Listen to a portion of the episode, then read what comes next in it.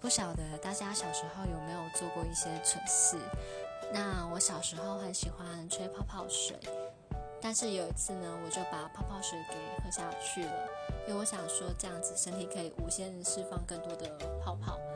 但是殊不知，身体这样子产生的化学反应，我开始上吐下泻，所以妈妈就很紧张，就把我送去挂急诊。